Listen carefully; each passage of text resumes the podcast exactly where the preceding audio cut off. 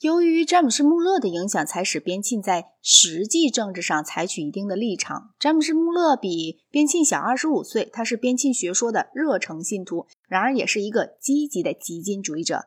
边沁赠给穆勒一所房子，这所房子以前曾属于米尔顿，而且在他编写一部印度史的时候，给他经济上的帮助。这部历史完成后，东印度公司给了詹姆斯·穆勒一个职位。后来，由于东印度公司也聘任了他的儿子。一直到由于印度暴动的结果而撤销他为止。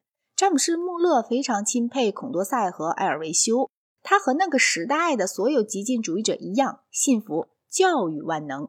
他在他的儿子约翰·斯图亚特·穆勒身上实践自己的学说，其结果有好有坏。最大的坏结果是，约翰·斯图亚特甚至在发掘了他父亲的见解一向很狭隘的时候。也绝无法完全摆脱掉他父亲的影响。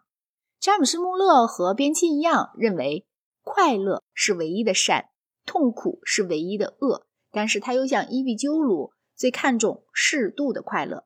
他认为知识上的乐趣是最高的乐趣，节制是首要的美德。他的儿子说：“激烈的事物在他说来是轻蔑非难的对象。”又补充说：“他反对现代人的。”重感情，他和整个功利主义派一样，完全反对各样的浪漫主义。他认为政治可以受理性支配，并且指望人们的意见可以由证据来决定。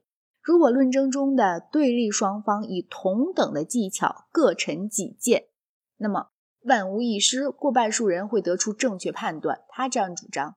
他的眼界受到了他感情性质贫乏的限制。但是在他的限度以内，他具有勤勉、无私、讲理性的长处。他的儿子约翰·斯图亚特·穆勒生于1806年，他继续奉行了一种略有缓和的边沁主义学说，直到1873年逝世。边沁派完全缺乏动人感情的力量。若考虑到这一点，在整个19世纪中期，他们对英国的立法和政策的影响可算大得惊人。